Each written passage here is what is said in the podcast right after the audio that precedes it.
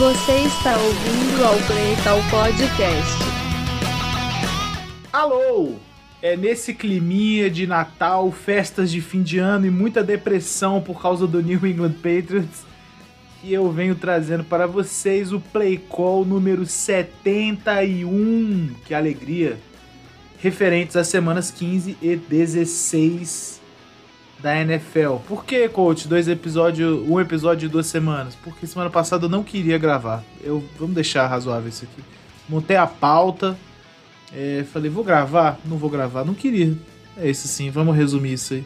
O problema de você fazer um podcast 100% sozinho, eu que gravo, eu que edito, eu que faço a porra toda, é que de vez em quando eu não tô afim, né? Ao contrário dos meus grandiosos amigos do NFL, etc., quando um não quer fazer, simplesmente os outros dois tocam a parada, né? E eu não tenho essa escolha, então. Vida que segue, um abraço aí pros meus amigos da NFL, etc. Grandes episódios, tenho ouvido todos. É... E vamos nessa. Muito bem, galera, a gente tem algumas várias coisas para falar hoje. Como isso aqui é sobre dois episódios, a pauta do, da semana anterior já estava feita. As manchetes nós vamos fazer da semana passada. E o dessa semana vamos fazer só o placar. Então, sem grande. Não dá para fazer dois negócios de manchetes, senão ia ser muito tempo, tá? Então vamos falar. Lembrando sempre do óleo que ele fez, tem episódio novo que eu tô para soltar essa semana. Então estou gravando esse episódio agora, quarta-feira. Devo soltá-lo hoje à noite ainda. Sexta-feira devo soltar o último episódio do óleo que ele fez, do meu amigo Pedro Henrique Alves, o Bogão. Lembre-se do nosso Apoia-se. Eu acho que eu vou dar uma desativada no Apoia-se, viu, galera? Não tem não é nem questão de não dar retorno, né, mano? Mas simplesmente eu não tenho ouvinte suficiente para ficar rico ainda. Então, deixa eu arrumar uns ouvintes primeiro aí, mais, e aí eu fico rico depois, tá? É, mas se você tiver interesse, apoia.c barra playcall. Vamos falar da classificação da NFL? Já tem time que tá garantido nos playoffs, hein? Deixa eu pegar aqui. Uh, classificação. Então temos aqui a gloriosa classificação da NFL.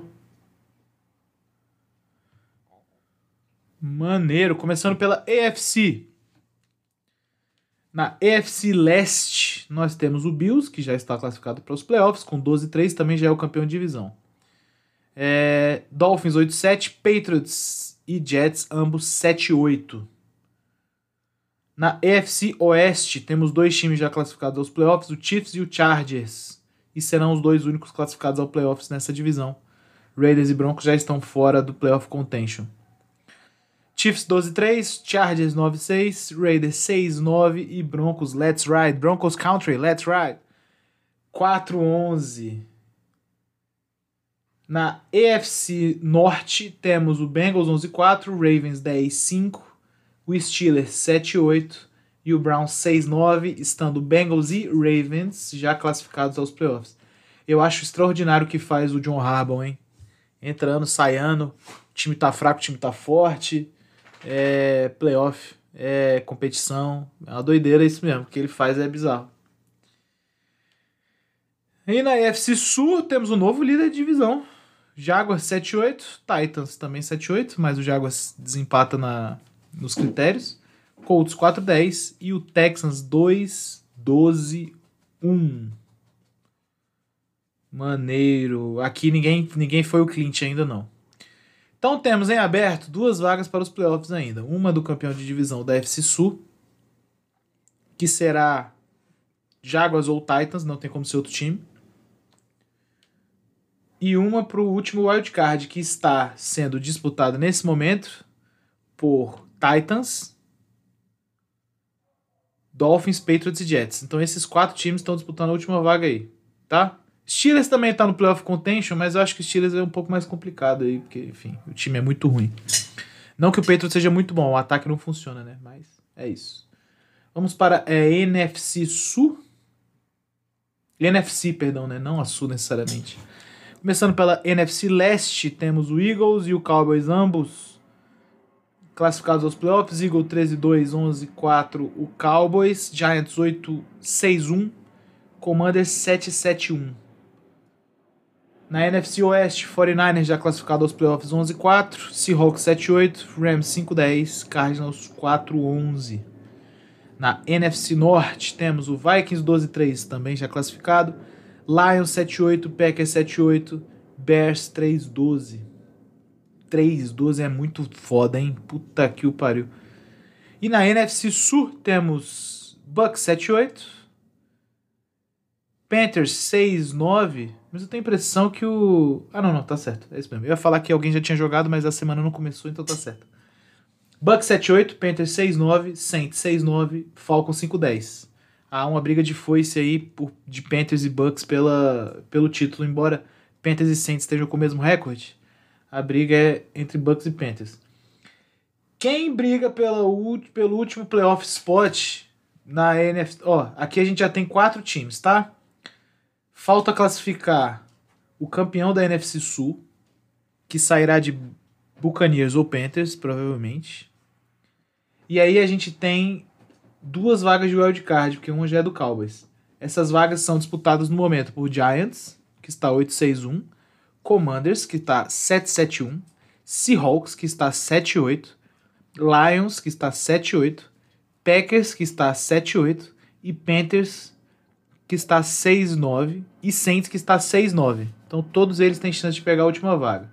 Obviamente, Panthers e Saints dependem de algumas combinações diferentes de resultado. Desses times aqui, tem duas vagas, beleza? Então tem duas vagas, vou repetir: Giants, Commanders, Seahawks, Lions, Packers, Panthers e Saints.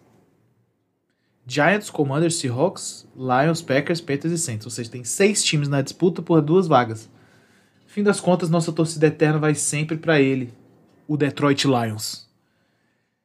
Irado. Falaremos agora do seguinte. É hora dos palpites da semana que vem.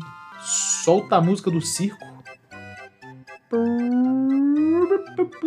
Beleza, vamos lá, galera. Semana 17 tá acabando, hein? Puta que o pariu. Semana 17 abre com um jogo de quinta-feira, que será simplesmente entre Titans e Cowboys. Um jogo que não vale porra nenhuma pro Cowboys. Não consegue.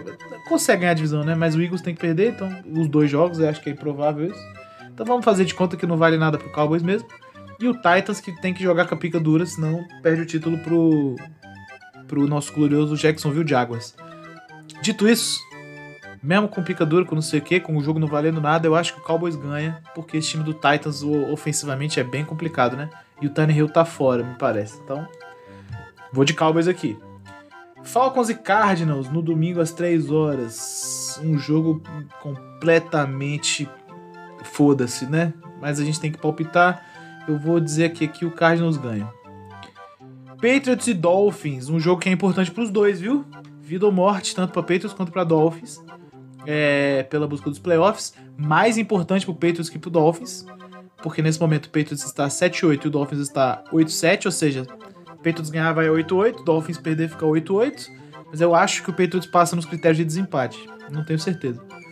É. Bom, eu vou de Patriots por um motivo racional aqui, que é o Ted Bridgewater vai ser o QB titular, não o, o Tua. Só que é o seguinte, eu não vejo esse ataque do Patriots incomodando muito a defesa do Miami, não. O inverso, porém, eu acho que pode ser o que dá a vitória ao Patriots, que é a defesa do Patriots incomodará muito o ataque do Miami. Então, creio eu, pelo menos, né? Então acho que a vitória do Patriots sairá daí. Não esperem um bom jogo aqui como um todo. Talvez seja, porque é duelo de divisão, mas é possível que não. Domingo às 3 horas também teremos Eagles e Saints. Eagles e Saints, um jogo que, porra, vale muito pro Saints, talvez, né? Que ainda tem uma chancezinha de playoff. É. Pro Eagles já porra nenhuma. Mas tem que jogar, né? Pra garantir a seed 1. Então acho que eu vou de Eagles aqui. Giants e Colts. Giants e Colts, hein, galera? Giants. Eita, Giants e Colts é pra ganhar o Giants, né? Se o Giants perder isso aqui é brincadeira, pô. Eu não tô falando isso aqui no sentido de o Colts é um lixo atômico. É, é. É um lixo atômico. Mas eu não tô falando de, do. Ah, se não ganhar do CSA. Não é isso aqui que eu tô falando. Eu tô falando, caralho. Se perder do Colts também, porra, aí fudeu, porra. Fecha as portas, caralho. Então, beleza, vamos de Giants aqui. Bucks e Panthers. Jogo duro. Eu acho que provavelmente eu devo assistir esse jogo, o jogo do Patriots, ao invés de assistir o Red Zone. É. Velho. Eu. Eita, pô. Eu vou de Bucks. Porque eu acho que o, fator Tom Brady ainda é pesado. Só isso. Chiefs e Broncos também às 3 horas, vamos de Chiefs, sem muito o que pensar aqui. Lions e Bears. Lions e Bears. Chi Chicago Bears e Detroit Lions. Vamos de Lions.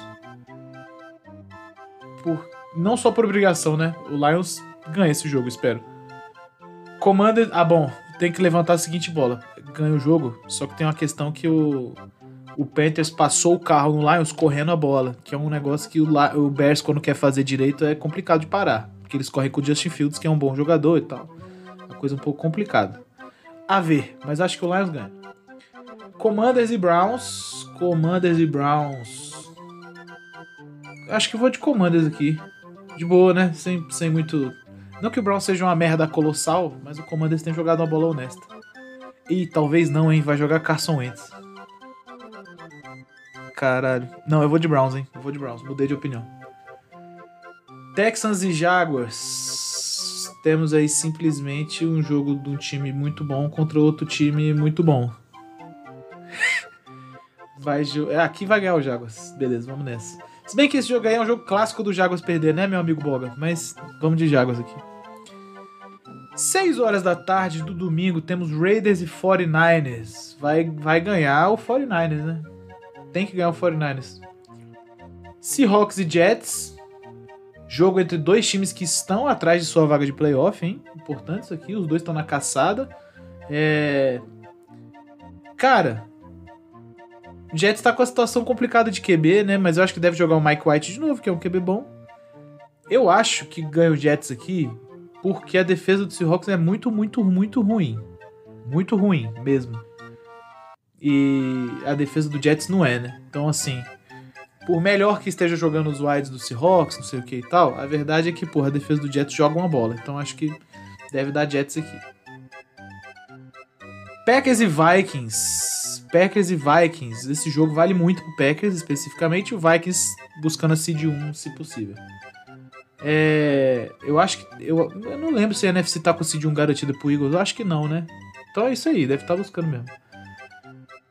E aqui, cara, aqui vai dar Vikings, né? Tem que, eu acho que tem que dar Vikings aqui também. Chargers e Rams.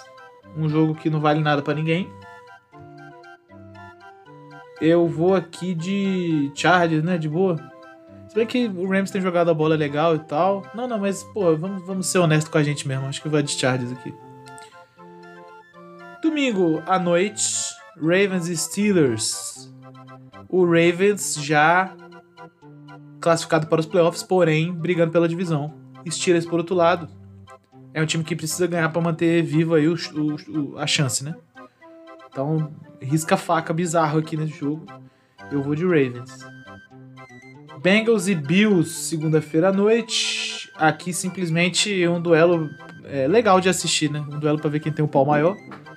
É, e, e, por acaso eu acho que o Josh Allen tem um pau maior nesse momento. Então vai de Bills.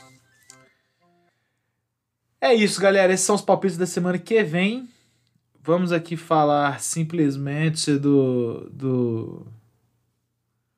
do das manchetes Jornal Nacional no ar. Vamos lá, o primeiro jogo que a gente teve na semana 15 foi Seahawks 13, 49ers 21. Brock Purdy prova que é mais uma competente cópia de Kirk Cousins na liga. Como vocês sabem, o Kirk Cousins ele se reproduz, mas com pequenas variações genéticas, né? Então você tem o Kirk Cousins pescoçudo, que é o Davis Mills. Você tem o Kirk Cousins bonito, que é o Jimmy Garoppolo. Você tem o Kirk Cousins agora é, agora bonito, só que bem menos talentoso, que é o Brock Purdy. Você, ele assim, ele, ele faz muitas coisas. Né? Você tem o Kirk Cousins meio sujo, que é o Mac Jones. Então é isso aí, assim, ele é mais um cara que, enfim, tá dando certo aí. Vikings 39, Colts 36. Após tomar a segunda maior virada da história da NFL, Matt, Ryan se reinventa e toma também a primeira maior virada da história da NFL. É coisa de gênio, né? Assim, é uma coisa que, pô, se você contar pra alguém, ninguém acredita. Pô, tu sabe quem tomou a maior virada da história da NFL? Ah, foi o Matt Ryan, né? Tomou aquele Colts e Vikings lá. É, foi. O QB que tomou a maior virada foi ele. Sabe quem tomou a segunda maior virada? Não. Ah, então, foi o Matt Ryan também no Super Bowl. Porra, aí a coisa vai pro caralho, né, mano? Que, que é isso, cara? Como é que isso aqui acontece? Browns 13, Ravens 3. Em jogo deprimente, um Baltimore Ravens sem QB perde para um QB que não deveria estar nem jogando. Isso aqui é pica, hein? Isso aqui é pica. Imagine você ver o Deshaun Watson ganhar do seu time. Abraço aí, torcedor do Ravens. Deixa eu. Pera aí que eu estou enfrentando dificuldades técnicas para abaixar a barrinha do.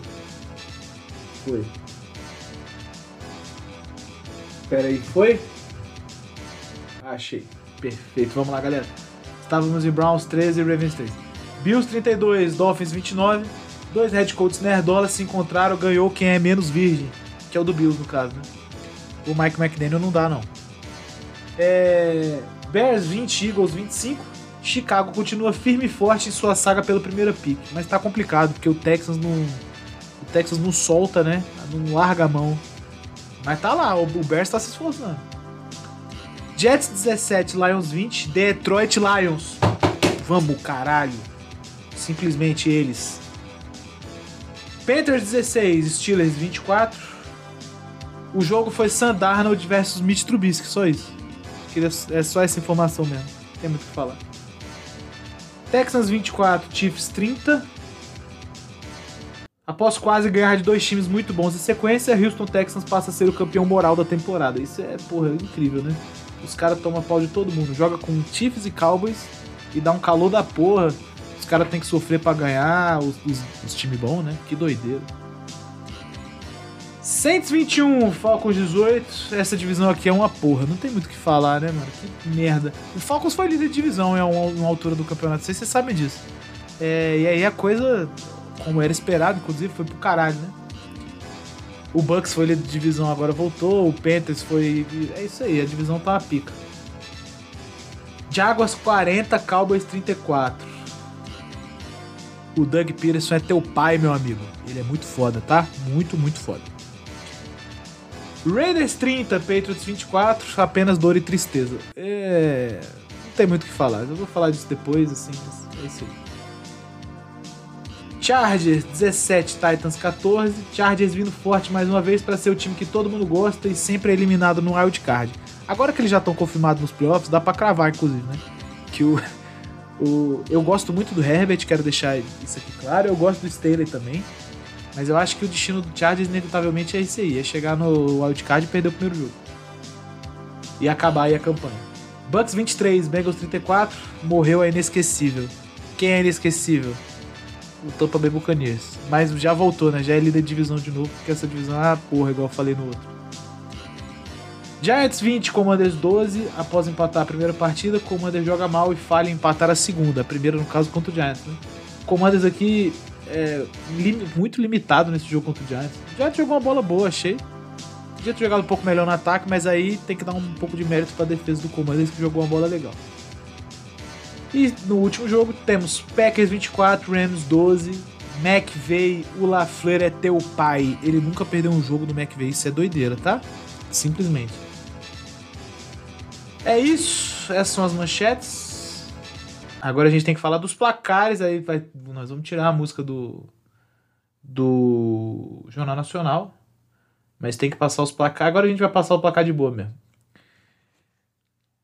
Na quinta-feira, antes do Natal, dia 22, tivemos Jets 3, Jaguars 19. Aí o que garante, inclusive, a liderança provisória do Jaguars na divisão. Sábado, véspera de Natal, tivemos Ravens 17, Falcons 9. Panthers 37, Lions 23. Bom jogo de futebol americano, tá? Quero deixar isso aqui claro. E o Panthers jogou muita bola, mano. Muita bola mesmo. Mas muita bola mesmo, fiquei impressionado. O ataque do Penta jogou muito bem. Chiefs 24, Seahawks 10. Browns 10, Saints 17. Inacreditável isso aqui. Patriots 18, Bengals 22. Bom, apesar de ter sido só 4 pontos de vantagem, não se enganem. O Patriots nunca mereceu ganhar esse jogo, tá? Nunca mesmo. Embora o jogo tenha acabado é, faltando um minuto ali, enfim, eu, eu, e o Petros já estava ali na linha de 5, ia ficar correndo com a bola, gastando o relógio, eventualmente ia entrar para fazer o TD, né? E aí tomou um fumble, forçado pela defesa do Bengals, bem forçado inclusive, e acabou o jogo aí. Mas não se enganem. Se o tivesse ganhado esse jogo, ele não merecia, de toda forma. Vikings 27, Giants 24, jogo pegado, jogo bom, vitória do meu Vikings. Bears 13, Bills 35, normal aqui, nada, não há muito o que comentar. É... Titans 14, Texans 19, isso aqui foi inacreditável, simplesmente. 49, peraí que o, ah, o WhatsApp tá truvando. 49ers 37, Commanders 20, bom jogo aqui do Sr. Brock Purdy. Cowboys 40, Eagles 34. Excelente jogo de futebol americano, tá? Também. Mesma coisa de Panthers e Lions. Bom jogo. Bom jogo mesmo. Cowboys jogou muita bola, Eagles jogou muita bola. Bom, jogo de 74 pontos não tem como ser ruim, né, galera? Vamos nessa. Steelers 13, Raiders 10. Esse jogo aqui, por outro lado, foi horroroso. Dolphins 20, Packers 26. Aqui, porra, tenebroso o que aconteceu com o Total Valor. Mais uma, inclusive, mais uma concussão e tal. Duro. Duro. Rams 5. Esse aqui não dá para falar em voz alta sem rir. Rams 51, Broncos 14. Baker Mayfield, simplesmente. Cardinals 16, Bucks 19. E Colts 3, Chargers 20. Faleceu o Colts também, né? Muito bem, é isso. Vamos voltar para o resto da nossa pauta. Muito bem, galera. Quem que é o burro da semana? Não tem como ser outro cara que não seja o senhor Jacob Myers. Eu inverti hoje, né? O vagabundo veio primeiro, mas eu quis começar pelo burro. O burro é o senhor Jacob Myers, que é o burro da semana passada, no caso, que jogou aquela bola para trás na mão do Chandler Jones. É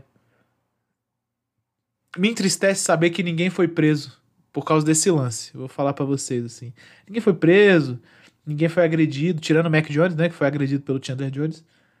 É, a família Jones aí, porra, em pedaços. E é assim, é isso, né? Ninguém foi demitido, ninguém foi preso. Tá, tá lá, tá todo mundo lá. todo mundo recebe salário. Maravilha. Então o burro da semana tem que ser o imbecil do Jacob Mais, porque eu ainda vou levantar outra bola para você, que é a seguinte. Veja vocês que Vamos dizer que o Mac Jones pega aquele passe. O que será que o Jacob Myers pensou que ia acontecer? Assim, vamos, vamos confabular isso aqui. Joga a bola para trás, pau, foda-se. Beleza, a bola caiu na mão do, do Playmobil. O que, que ele achou que o Mac Jones ia fazer com essa bola na mão? Daquela altura do campo ali. Ele ia pegar aquela bola ia correr pra caralho, pra sempre? Ia continuar a ficar letra, letra, lateralizando o negócio? Doideira. Doideira, doideira absoluta, tá? Então é isso aí. Me ajuda aí, Alborguete. Você parece burro! Ei, mas é burro! Nunca vi uma pessoa burra desse jeito, cara! Nunca vi! Perfeito. Quem que é o vagabundo da semana? Tem que ser ele também, o senhor Bill Belichick. Por quê? Porque o jogo estava empatado, caralho. A gente já sabe que não foi ele que pediu para acontecer o lateral. Não foi ele, não foi nem ele, nem o Matt Patricia, nem o, nem o Joe Judge, foi ninguém. Os caras que tiveram essa iniciativa. Beleza, dito isso, era só ajoelhar, irmão. O jogo tava empatado, caralho. Não existe isso, pô. Puta que pariu. É brincadeira essa porra. Vai, 10 segundos de vagabundo. Vagabundo, vagabundo, vagabundo, é um vagabundo, vagabundo, vagabundo, vagabundo, vagabundo, vagabundo, vagabundo. Você é vagabundo, vagabundo, vagabundo, vagabundo. Seu vagabundo. Muito bem. Aconteceu o negocinho da semana do Antônio Brown, mas eu achei que não valia a pena trazer. Mas vou só resumir para vocês então. É, ele de novo postou lá as mensagens inbox do Brady para ele. Que são as mesmas coisas de sempre, tá? Vamos nessa! Vamos começar falando aqui. A pauta será primeiro sobre Colts e Vikings, a maior virada da história da NFL. E vai muito bem, galera. Aconteceu uma coisa chata é, na cidade de Minneapolis semana passada. Bom, eu, não, eu acho que eu não preciso esconder de vocês que eu, eu tenho um certo desprezo pela franquia Indianapolis Colts, né? E eu explico por quê. Moleque, eu vou fazer um negócio que eu acho que eu nunca fiz nenhum podcast. Eu vou pegar o controle na mão, como se eu fosse um, um cantor. Peguei aqui, beleza? Por quê? Porque eu não quero ficar inclinado em cima da mesa. Então, peguei aqui o controle vamos nessa. E aí, beleza. O que aconteceu nesse jogo foi o seguinte: vejam vocês que o. O Colts fez pontos, deu uma disparadinha, fez ponto de de, posse de bola, tipo, de posição de campo, né? Conseguiu bloquear um punch, teve algumas coisas interessantes. A defesa fez ponto. É, de maneira que o Colts estava com um placar largo, meio que sem entender muito como. Tanto que é, é, engraçado você ver o jogo e você vê que não tem ninguém do Colts que tá muito que tá muito confortável assim com o placar. Não tem ninguém. Ai, caralho, tamo voando, galera. Pô, que isso, o jogo tá sei lá, vamos amassar hoje. Não, isso não aconteceu, eu acho assim. Acho que simplesmente não havia esse clima com tanto com a torcida do Colts quanto com os próprios jogadores, né? Não parecia haver pelo menos. E aí, assim, eu já falei isso algumas vezes para vocês, né? Existem jogos onde embora o placar esteja saindo de controle, o jogo em si não está saindo de controle necessariamente, né?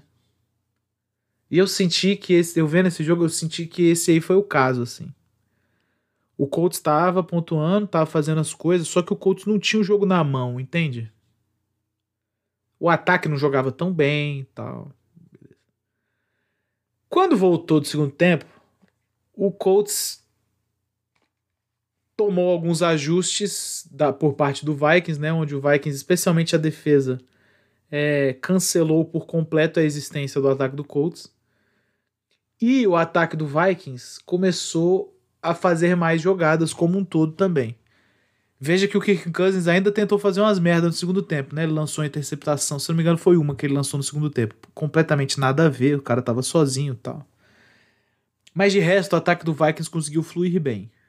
Eu queria tentar discutir com vocês é como que acontece uma virada assim, tá ligado? Porque assim, o que que leva um jogo a ser virado? Qualquer esporte, né, mano? O que, que, que, que leva isso geralmente a acontecer? Vamos dizer, futebol. Primeiro o time, o time abre 3 a 0 é, toma virada. 4 a 3 acaba o jogo. Igual o Vasco e Palmeiras de 2000 lá. 4 a 3 Por que que acontece esse tipo de coisa? O Falcons no Super Bowl. Por que acontece esse tipo de coisa?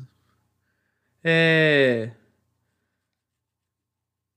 sei lá, na NBA tem menos, né? É raro você ver uma virada muito foda assim no basquete, porque o jogo ele é o jogo na NBA ele é um pouco mais constante, assim. Então, é, o time que é bom, ele geralmente vai sendo bom o jogo inteiro, né? Ele não simplesmente derrete numa hora qualquer, assim. É, é mais raro ver. Mas beleza, pegando esses dois exemplos, tanto da virada do futebol quanto na, em outra virada fatídica do futebol americano, a gente vai avaliando que os fatores geralmente são cansaço, ou cansaço ou aspectos psicológicos, né? E aí eu queria trazer isso para mesa porque assim, eu não acredito em coincidência. Pelo menos não quando envolve esse tipo de coisa, assim. Eu acho, por exemplo, que é coincidência que o 49ers é um time que é um dos times que mais sofre lesão.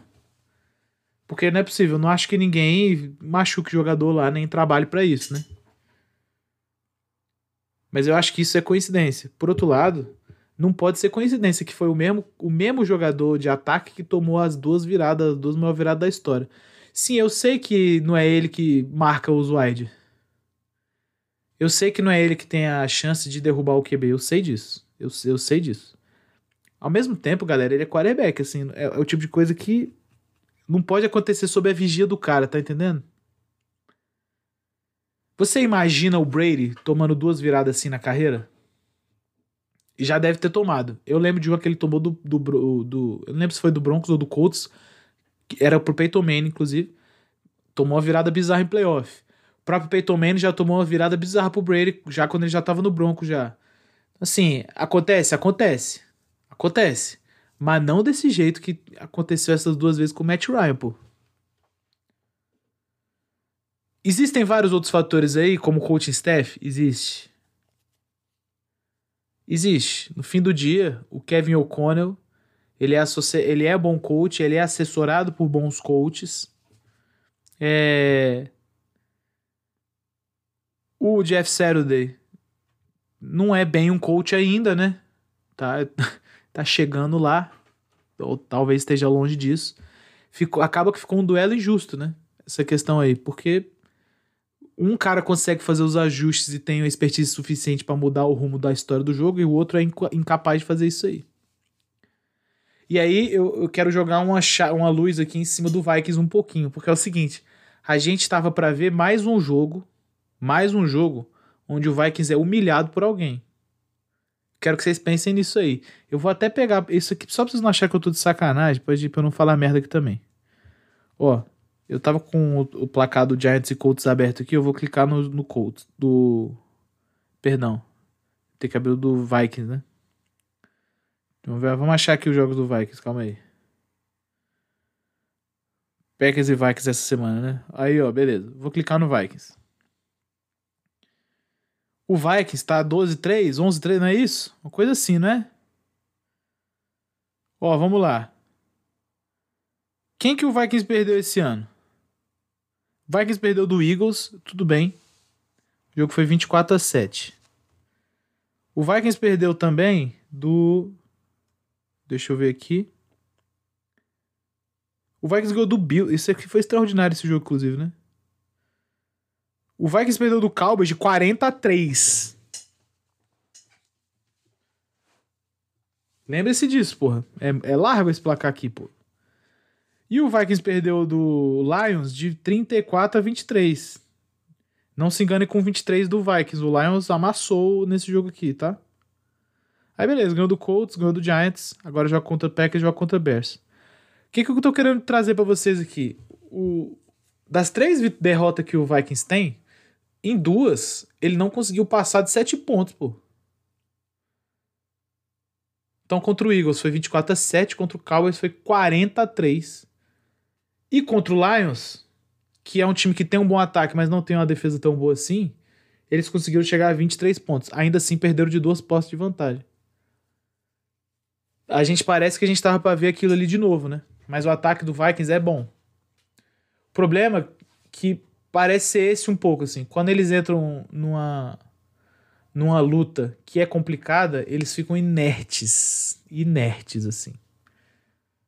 Absolutamente inertes, né? Eu acho que esse vai ser um time de playoff bem decepcionante, assim. Tipo, em termos de resultado, né? Eles vão terminar a temporada, sei lá, é, 14-3, 13-4, alguma coisa assim. E, e 15, 3, tá entendendo? Alguma coisa dessas aí eles vão acabar. Não, é, 15, 3 não dá, né? 14, 3 é o máximo que eles chegam, me parece que é isso. É... E não empolga, né? Vocês não acham isso muito doido? É muito doido isso, né, mano? É muito doido isso. É um time que não empolga, mano. É um time que, sei lá, se eles encontram o Cowboy de novo nos playoffs, eles, eles vão ser amassados, pô. Se eles encontram o 49ers nos playoffs, eles vão ser amassados, pô. Pô, vamos ser honestos aqui. Se eles encontram o Seahawks nos playoffs, eu acho que eles perdem o jogo, mano. Ah, tudo bem, a defesa do Seahawks sempre deixa as coisas todas muito emocionantes, né? Mas caralho, mas o time do Vikings é um time que não tem explicação algumas coisas assim. Então a gente puxa por aí. O Colts não tem muito o que falar, né, mano? O Colts jogou com três ou quatro QBs esse ano já. Tá jogando com o Nick Foles agora. É, trocou head coach no meio da temporada pra um cara que não é head coach. O cara que não é nem coach na NFL, nunca nem foi. Então eles estão aí, né? Estão aí vivendo aí a aventura que é ter Jeff Saturday como QB. Como coach, perdão. É isso. Reflexões, né, mano? Porque assim. E nunca é uma coisa só essas paradas, essas viradas muito insanas, velho. Isso é um negócio que eu preciso falar, assim. Nunca é um bagulho. Ah, perdeu porque a defesa. Não, não. É, geralmente é muito sistêmico, assim, a merda, tá ligado? E aqui é, é isso, assim. O, o, o, o Lions, perdão. O Colts é uma grande merda muito sistêmica. O Vikings é uma merda sistêmica. Só que o Vikings tem uns cara bom, né? E tem uns, um coach que pensa bem em ataque. Só que de alguma forma ele é muito cabaço ainda para lidar com confrontos complicadíssimos. Não que ele não tenha vencido, ganhou do Bills, né? Como que ele tomou 43 do Cowboys é uma brincadeira, pô. Tá entendendo? Como que ele ia me perder no jogo do Colts? É brincadeira, pô. Então, assim, tem que entender isso aí. Particularmente, eu acho que o O'Connell é muito bom. Muito bom mesmo, assim. E ele chegará em algum lugar na NFL. Maneiro, vamos falar dele, que eu sei que vocês querem ouvir. Patriots e Raiders, vai. Muito bem, velho.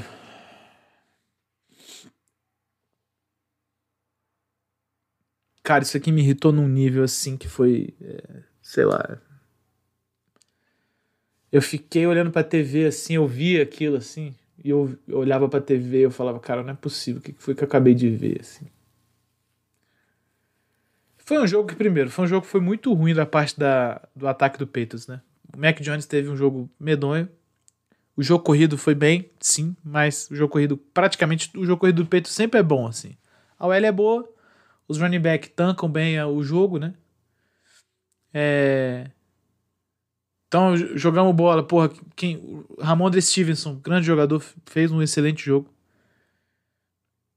É, e, cara, tomamos um TD no final lá de empate por um puta passe. Eu achei que, eu achei que o cara é, não botou o pé dentro de campo, mas a arbitragem achou que sim. Paciência. Eu também não sou muito de ficar reclamando, não. E beleza, o jogo estava empatado e tal. Vocês sabem qual que é a minha crítica geralmente a essa galera que é meio engenheiro de obra pronta, né?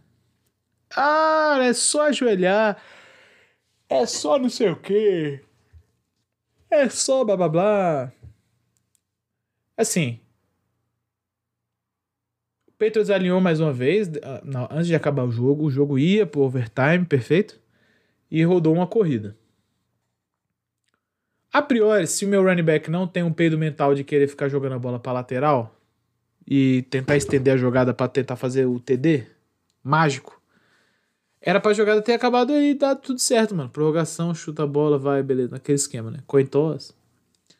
Só que aí os jogadores resolveram que eles queriam ganhar o jogo agora. E aí acabaram fazendo aquela merda antológica lá. Esse é um negócio que eu gosto de falar para vocês, porque assim, eu já falei isso em outros episódios.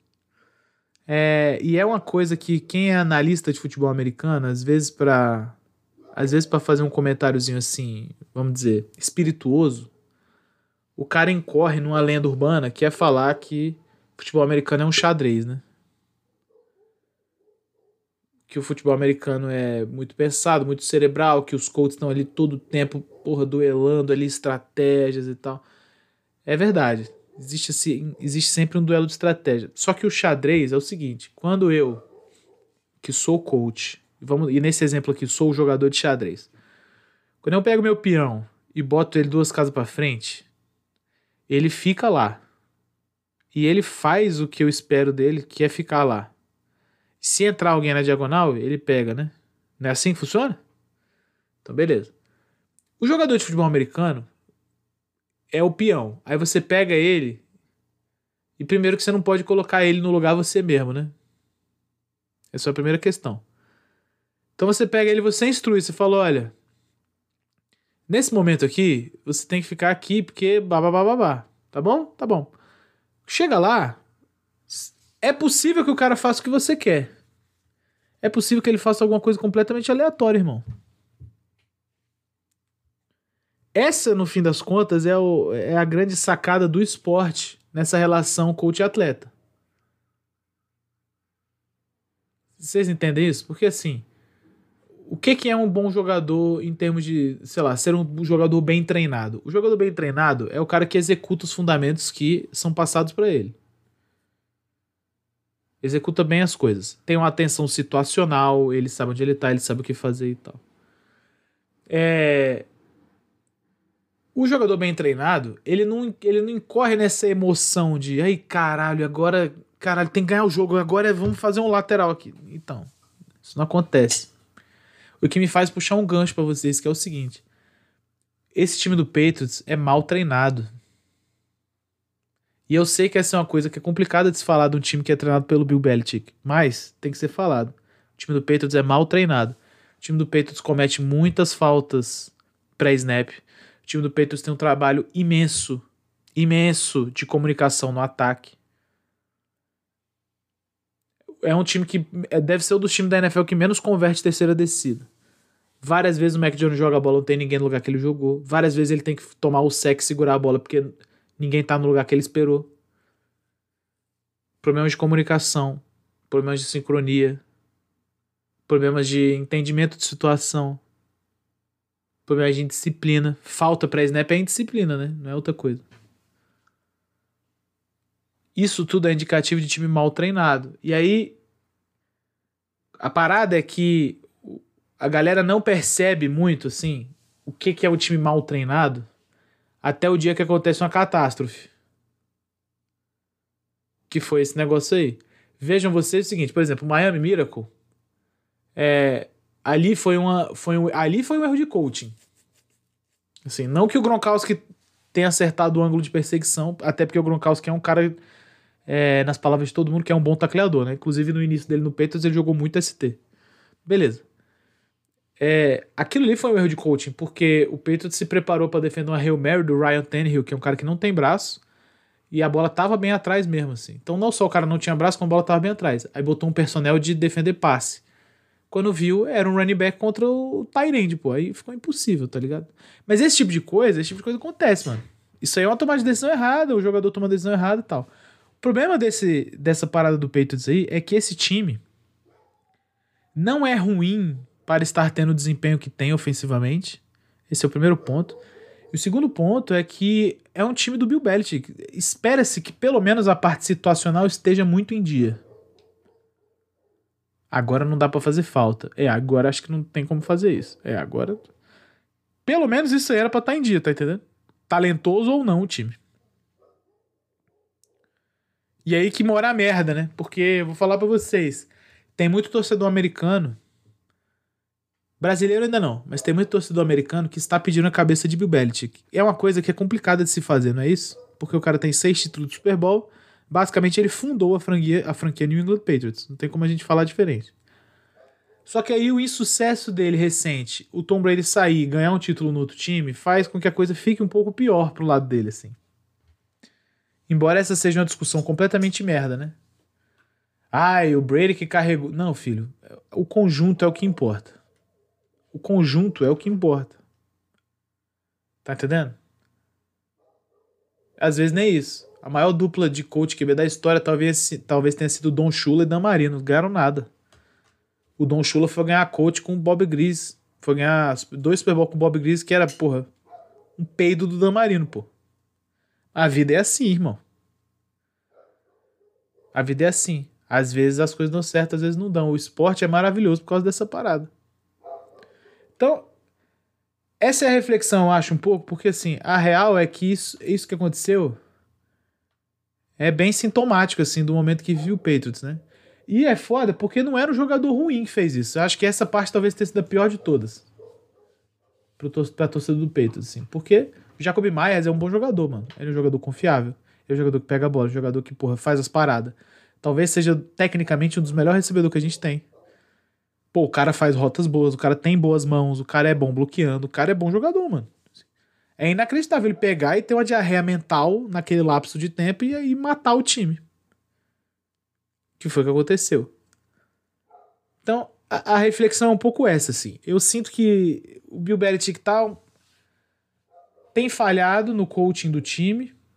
Assim, quem sou eu para apontar falhas de Bill Belichick, né? Mas tem algo aí, mano. Muita falta para snap. A escolha dele para o coordenador ofensivo é, é, porra, visivelmente não se pagou, certo? Eu, eu, eu quis dar o benefício da dúvida pro Matt Patrícia. Não achei que fosse dar certo desde o início, mas, sei lá, de repente o cara é era, era um gênio do play call ofensivo. Não é.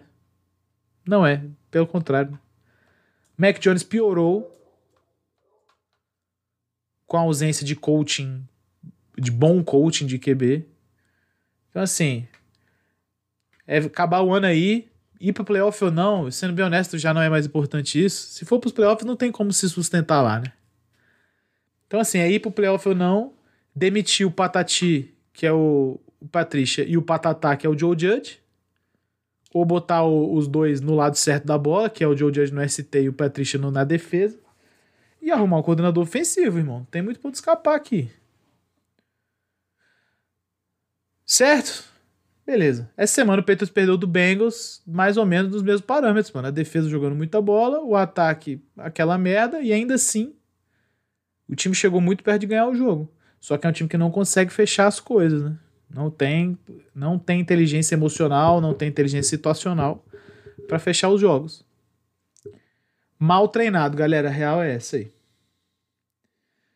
Maneiro. Vamos para o próximo tópico. Vamos falar de Jaguars e Cowboys. Não muito do jogo, apenas usando o jogo como pano de fundo para falar do Jaguars. E vai. Muito bem, galera. O time do Jaguars chegou à liderança da divisão, ganhou duas semanas seguidas é, de Cowboys e Jets. Contra o Cowboys ganhou de 40 a 34, um jogo muito duro que o Cowboys é, vendeu duro essa derrota pro Jaguars, tá? E contra o Jets, que é um time, porra, de boa defesa e tal, o Jaguars também suou sangue, mas ganhou o jogo, né? Há evidente uma evolução clara do senhor Trevor Lawrence. Como diz o Bogão, ele depois que ele começou o tratamento no Boston Medical Group com o Doug Peterson, ele nunca mais ele foi pau mole. E tem também, aí não tem como deixar de falar, o óbvio fato de que o Doug Peterson ele mudou a cara da, do time, né, irmão? Por completo, assim. Eu achei, honestamente, o seguinte. Embora o Jaguars não tivesse começado a temporada bem, eu via os jogos e eu falava, pô, taticamente tem as coisas. Só, só tá faltando porra, tava faltando aquele tchanzinho, assim. Tá faltando aquele algo a mais que faz ganhar jogo, tá ligado? Só isso. Mas as coisas estavam lá. Não é que o, o, o Doug Peterson não tava mandando mal chamando o jogo. Os gameplays não estavam ruins. O Trevor Lawrence tava fazendo algumas merda? Tava, mas até aí é normal, mano. É normal. Ele acabou de trocar de sistema, tá ligado? Ele ainda é um QB novo. Então, assim. Relativamente normal. Só que, igual eu falei pra um brother meu outro dia, a gente precisa se lembrar que o Doug Peterson é o cara que é responsável por colocar simplesmente o Carson Wentz na discussão de MVP, pô. Ele também é responsável por fazer o senhor Nick Foles ser MVP do Super Bowl. Então, assim, não é pouca merda o que faz o Doug Peterson. Entende isso?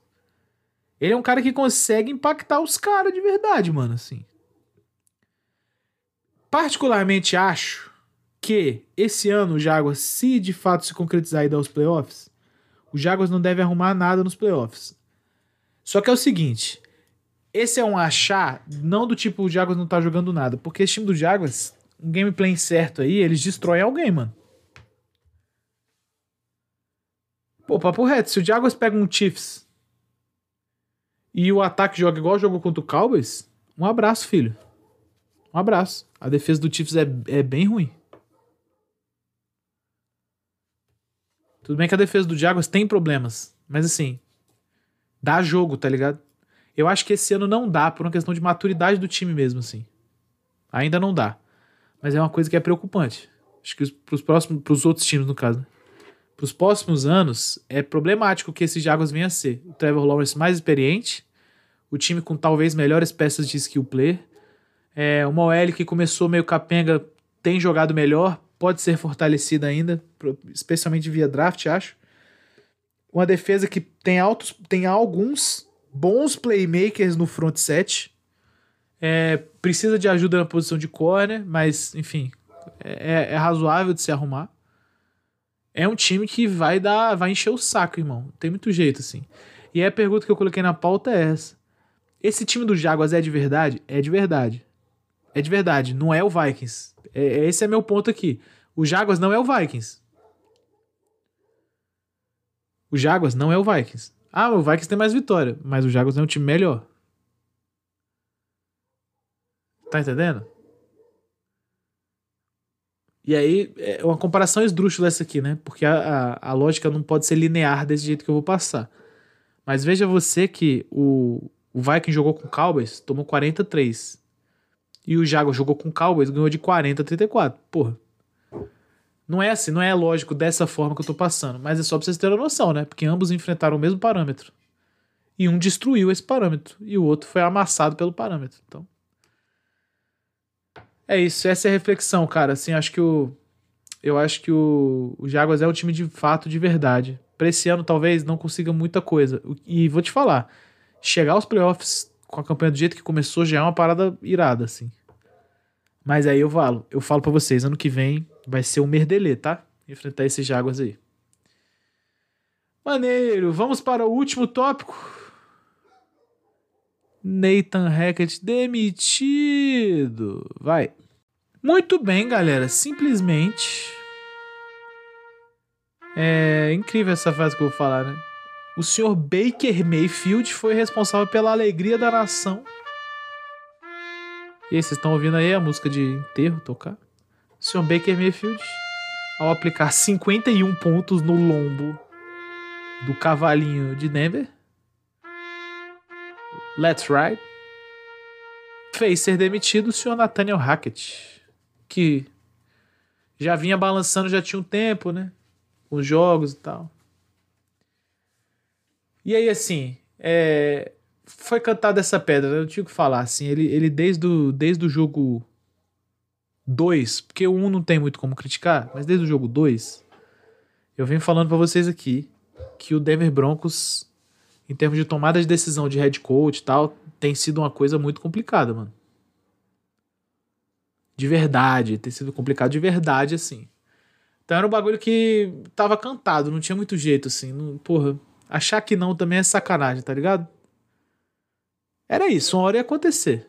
O Vitorino, meu amigo Vitorino do NFL, etc., tem uma opinião excelente. Fala assim, mano, eu acho que, eu acho que passou da semana 6, ficou tarde já pra demitir o cara. Ele tinha que ter sido demitido ali, semana 5, 6. Eu vou falar para vocês o seguinte: é, quando você contrata um cara para ser head coach pela primeira vez, ele, ele era coach de alguma coisa, agora virou head coach. É interessante dar um tempo.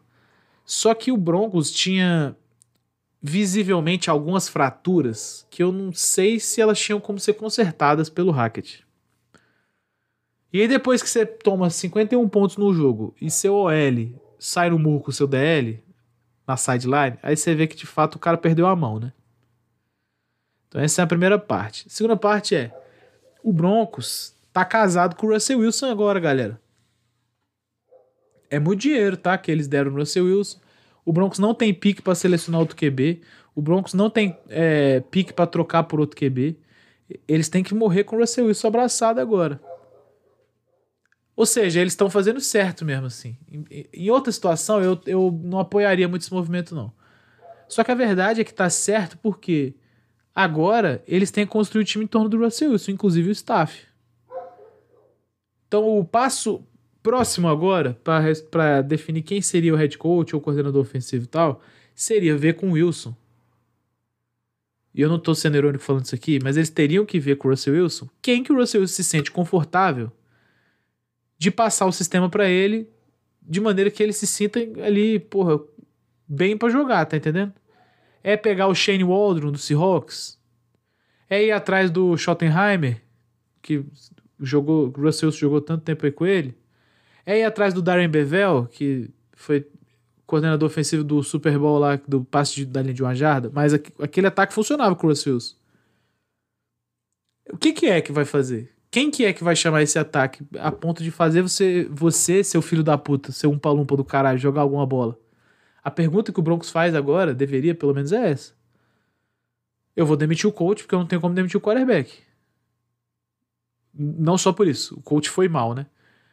Mas agora que eu estou preso ao quarterback, tem que fazer alguma coisa acontecer. Cenas dos próximos capítulos. Eu, de fato, eu não vejo. Assim, esse time do Broncos tem uma coisa muito boa, que é a defesa, né? Não tem que falar, a defesa do Broncos é boa. Tem um bom corpo de recebedores. É, pode dar um, um, grauzinho na OL. Running back é sempre uma merda no Broncos, eu não sei porquê. Podia arrumar um legal. De resto, tem as peças, né? Tem que o Russell tirar a cabeça do cu um pouquinho também. Sim. É isso. É isso. É, o Broncos fez uma escolha clara e óbvia entre o coach ou o investimento que eles têm. É nós. Vamos para as perguntas e vai. Muito bem, temos perguntas aqui. Uma das perguntas foi do meu amigo Pedro Henrique Chan. Pedro Henrique Penício Torres, o Chan, mandou para mim inbox. Pergunta para o Play Call. Ultimamente, alguns insiders que cobrem o Raiders têm levantado a hipótese de troca do QB Derek Carr. Considerando que, no momento que manda a mensagem, o Raiders tem a pick 10 no draft, agora a 9, se eu não me engano. Né? Caso o Carr fique, o, ca, o cap hit dele aumenta para 34,9 milhões. Ah, esse papo aqui aumenta. Beleza, vai ser alto em, em, vai ser alto em 2023 e muito mais alto em 2024 e 2025. McDaniels tem o histórico de trocar QB e aí ele cita o Jay Cutler sendo trocado para Chicago. Quero a sua opinião sobre o cara e pergunto: você acha que há alguma chance de troca do carro para que McDaniels desenvolva um calouro? Excelente pergunta. É, bom, essa pergunta foi feita pro, pro episódio da semana passada, né? Essa semana o Derek Carr já foi declarado reserva. Quem vai ser titular vai ser o Steedham. É, pelo que estão falando, parece que o Raiders quer tentar deixar o Carr saudável para ser trocado, já que não existe mais chance de playoff. É... Veja, eu acho que o Derek Carr é um bom QB, assim, em termos funcionais, né? Ele é um QB dessa linha aí, Kirk Cousins. Ele tem algum talento, ele faz umas merdinhas dele, faz, mas ele, sei lá, ele é um QB bem funcional, assim. Uh, há alguma chance de troca de car para que o McDaniels desenvolva um calouro? Não sei. Não acho que o McDaniels seja um cara muito de calouros assim, embora ele tenha trabalhado com o Mac Jones ano passado. O Steedham é um cara que entrega o que o McDaniels quer, que é esses passezinho merda de meio de campo. Ele entrega isso aí. Então vai gerenciar o jogo, vai entregar, vai dar bola pra corrida, passa uma bola legal em play action e tal, é isso aí que ele precisa, né? Se a tomada de decisão for pelo menos boa, dá pro Raiders conseguir algumas coisas com esse tipo de QB, porque o sistema do McDaniels é isso aí. É isso aí mesmo. Não sei se o QB Calouro resolve, penso eu que não. Penso eu que não. Agora, dito isso, Jimmy Garoppolo estará livre no mercado e ele, enfim. Ele com o Josh McDaniels é, é, o, é o dream do dream, né? Ele foi bem com o Shanahan, que é um sistema que ele não. É, enfim, ele tem algumas coisas para não estar bem no sistema, né? Tipo, ele não tem muito passe fundo e tal. Agora, com o Josh McDaniels, eu acho que o Jimmy Garoppolo fica rico. Pra caralho. E o Carr? Vai, acontece o que com o Carr? Um time que eu vejo o Carr indo para jogar assim. É. Cara, o Colts é sempre a opção. O, o meu glorioso Green Bay Packers, dependendo do que acontecer com o Aaron Rodgers, é uma opção. É... Eu não sei se tem mais alguém que tá muito insatisfeito com o próprio titular. Talvez o Jets, né? O Jets que vai, vai mandar o Zach Wilson pra casa do caralho. Talvez o Jets fosse uma boa pro Derek Carr. Né? De resto, não vejo muitas coisas não para acontecer. Saints, talvez, né? Também. Mais perguntas. Meu amigo Bogão mandou. De quem tá despontando como crescente nesse fio, nesse fim de temporada? Qual time teria mais capacidade de ser upset no wild card? Cara, eu acho que o Lions tem uma capacidade interessante, porque o ataque do Lions é bem bom. É, pela NFC, eu diria que o Lions. Pela AFC, pela AFC, eu não sei se. Bom, se o Jaguars ganhar a divisão, ele já não entra mais nessa categoria, né? Um time que eu acho que poderia ser problemático entrando pelo wild card seria, seria, seria simplesmente o Baltimore Ravens. Né? Tem muito o que falar, assim. Embora não esteja nessa crescente, né? Quem que tá na crescente da AFC, tirando o. Tirando o Jaguars, é, é o Steelers, né? Então, sei lá. Eu acho que o Jaguars, mas o Jaguars não, não entraria nesse quesito porque vai ganhar a divisão, creio. Então, a ver. Eu escolhi Jaguars e no outro eu escolhi quem? Lions, né? Time de gato. Meu amigo Josafá mandou. Devido à campanha de Denver, existe uma grande chance de Seattle pegar uma escolha no draft no top 5 ou no máximo no top 10. Onde Seattle deveria colocar essa escolha? Excelente pergunta. Eu sinto que Seattle precisa de ajuda na defesa, né? Talvez em todas as posições, assim, tipo, precisa de ajuda, talvez um, um, um edge rusher novo, é, outro middle linebacker, não acho que não repuseram tão bem o, o, o Bob Wagner, né? Corner é a posição que eles podem se dar o luxo de não draftar, eles têm um muito bom lá, então assim, eles acabaram de draftar um bom corner. Safety tem uns caras ok. Mas eu acho assim, acho que eles têm que arrumar um playmaker de defesa, cara. E eles precisam de ajuda em todos os níveis, ou seja, é difícil cravar uma posição. Deveria ir para o melhor jogador de defesa disponível aí. Meu amigo Anderson Brown mandou: Salve Potato, se você fosse o HC dos Raiders, iria de car, tentaria algo no draft ou free agents? Perfeito. Se eu fosse o Josh McDaniels, eu iria de Jimmy Garoppolo. Eu iria de Jimmy Garoppolo, ou seja, free agents, né? Vitorino, meu amigo Vitorino pergunta: Pergunta séria. Achei o play call do Dable bem ousado para quem jogava fora de casa vindo de um empate. Clubismo ou realmente teve ousadia ali? Vitorino, eu fui atrás dessa. Quando eu vi essa pergunta, eu fui atrás dessa informação. Não é mais o Dable que faz o play call do Giants, agora é o senhor Mike Kafka, que inclusive tem feito play call tão bom que está sendo cotado para ser head coach é, na próxima leva aí. Dito isso, sim, ousado. Assim, ele é, ele, ele é bem arrojado de play call, assim. O bicho não é muito conservador, não. Eu gosto do, eu gosto do estilo do Kafka de chamar coisas assim. Ele é um cara que, que, se ele puder, ele pontua em toda jogada, né? Acho isso foda. É uma abordagem legal. É... Eu acho que ele corre pouco nas horas que devia correr. E o Giants tem um personel bom para correr. Assim, eu acho que ele podia entrar um pouco mais nessa parada aí. Dito isso, eu particularmente acho que o Kafka tem feito um bom trabalho. E o Dable, que participa da, da, de toda a fase ofensiva, né? Do desenho das jogadas, do gameplay em si e tal, tem feito um trabalho excepcional também. Irado, vamos fechar? Muito bom, meus amigos, sempre muito bom estar aqui com vocês. É, cara, um feliz Natal para todos vocês. Um próspero ano novo. Pô, 2023 vai ser foda. Não sei ainda como faremos com o Play Call quando acabar depois do Super Bowl, né? Como é que a gente vai fazer essa situação aqui? Se, enfim, se vou voltar a fazer os episódios históricos. Se eu vou tirar um tempo para pensar como é que vai ser a estruturação da próxima temporada. Não sei ainda. Então vamos ver, vamos ficar atentos a essa parada aí. Eu comunicarei a todos vocês, beleza? É. Que tudo dê certo na sua vida em 2023, irmão. Isso que é isso que importa. Pode crer? E que o Lions volte a ser grande um dia. É, o nosso, nosso, nosso desejo é esse aqui. Tamo junto. Grande abraço na sua alma e valeu!